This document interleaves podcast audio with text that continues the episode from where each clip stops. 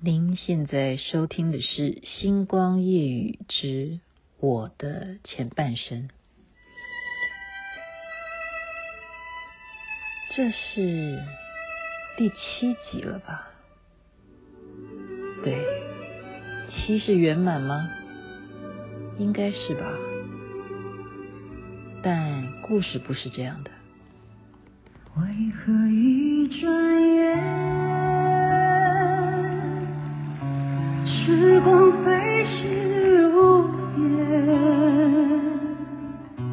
看不清的岁月，抹不去的从前。星光夜雨之我的前半生第七集，上一回我讲到，实际上到了职场，真正是做一个。每天呢，每天做完节目就是现场晚上时间要播出的带状节目。我们所谓带状呢，就是星期一到星期五每天播出的啊，像是我们有时候看，呃，习惯性啊，你习惯晚上要看哪一台啊？哈，它就叫带状，一到五我们就称为带状。那块状就是指周六，或者说针对一个礼拜的哪一天才有啊。那叫块状节目，连环炮在当时是带状节目，但是做的也是挺辛苦的。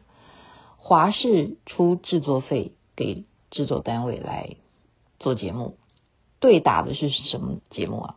杨丽花歌仔戏，很困难的。当时他的收视率啊，没有人能够打得过杨丽花歌仔戏，所以我们做连环炮的时候是很。嗯，辛苦，因为每天还是要看那个数字啊，收视率好不好？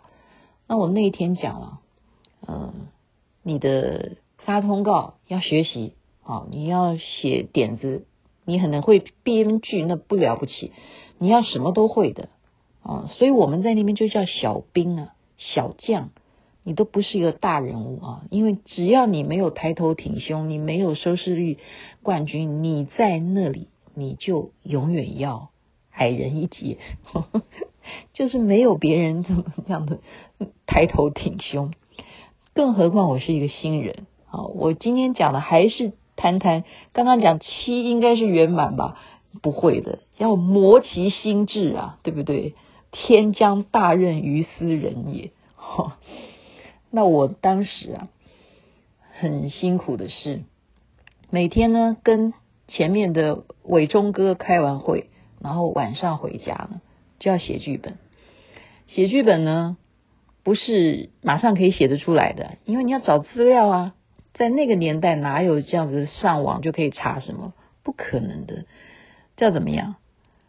找报纸。好，所以我们各家的报纸，我们就要养成简报的习惯啊。如果有人发了我的脸书啊，或者发了我的一些嗯消息，就知道我从。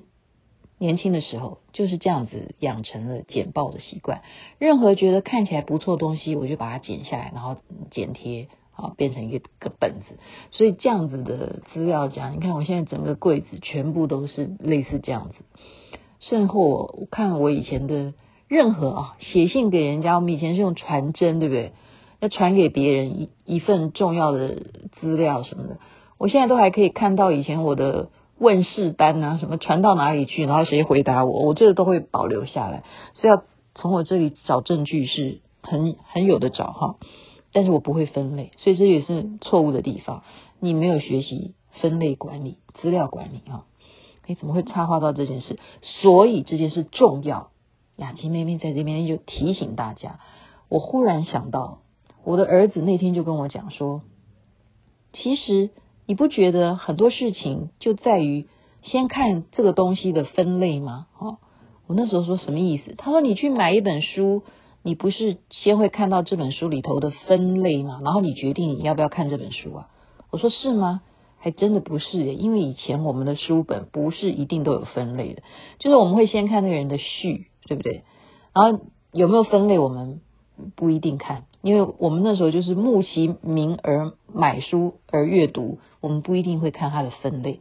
但现代人你要去呃赶快吸取别人的关注啊，吸引人，就是也是一种招揽的一个技巧啊。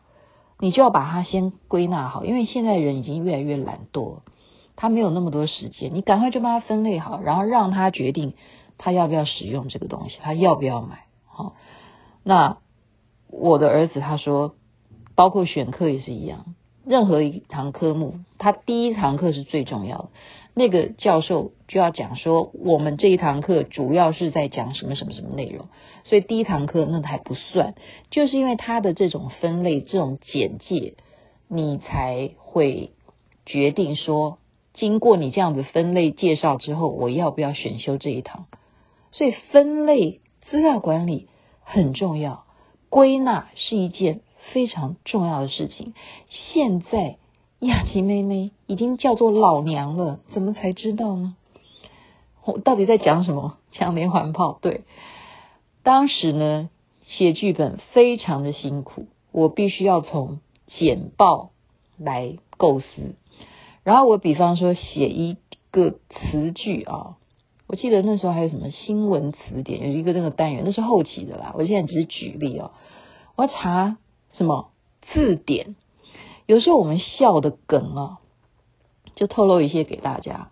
比方说“棋”，我们就开始说相声啊，你就把跟“棋”有关的所有的一样发音的字，你都变成是有韵的，这样变成造句啦，或者是去衍生一个脱口秀啊，这就会变成一段剧本嘞。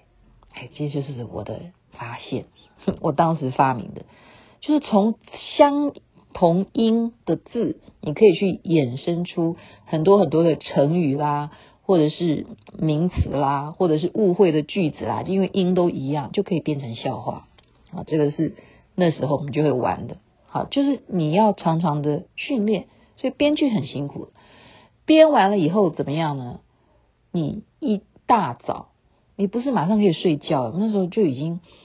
都写到十二点多吧，十二点多你要赶快睡觉，但是你觉得你睡得着吗？你刚刚已经在那边骑呀骑呀骑呀，已经在那边想了很多很多的词，然后看了那么多的报纸的资讯，然后想说明天录影的时候会怎么样怎么样。哦，光是这些过程，你要眼睛闭起来，要让它全部放空，那也是很花功夫的。好在那时候年轻啊，有本钱啊。就给他睡不着，也就给他熬熬到大概一两点才能入睡的话，就睡吧。然后几点起床？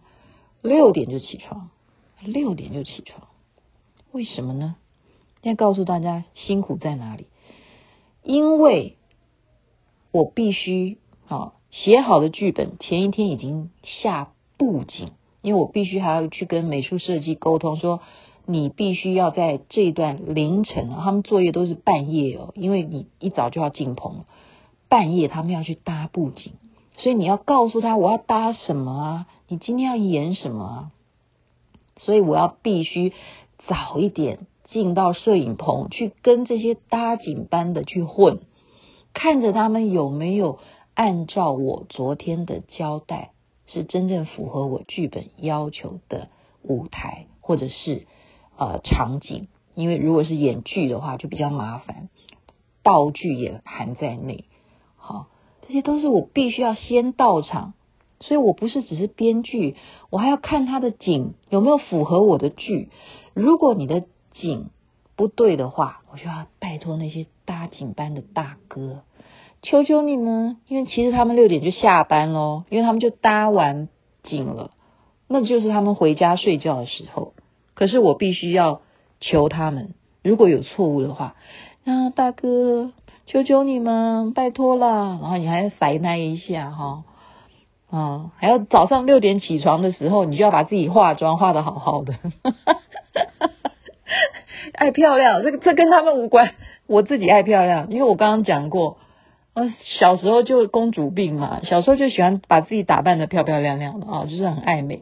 非常爱美的一个女生，就是我啊。那时候六点起床也有这个原因，就是要把自己穿得很美，然后再赶到华视摄影棚去拜托那些搭景班的，确认这个景到底能不能够再修修补补，怎么样让它达到是最好的状况。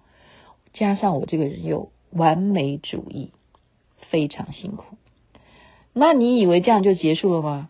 没有的。所以我刚刚说很不顺啊，前面是吃了很多很多的苦啊。我想要用多少集才能讲完这些苦呢？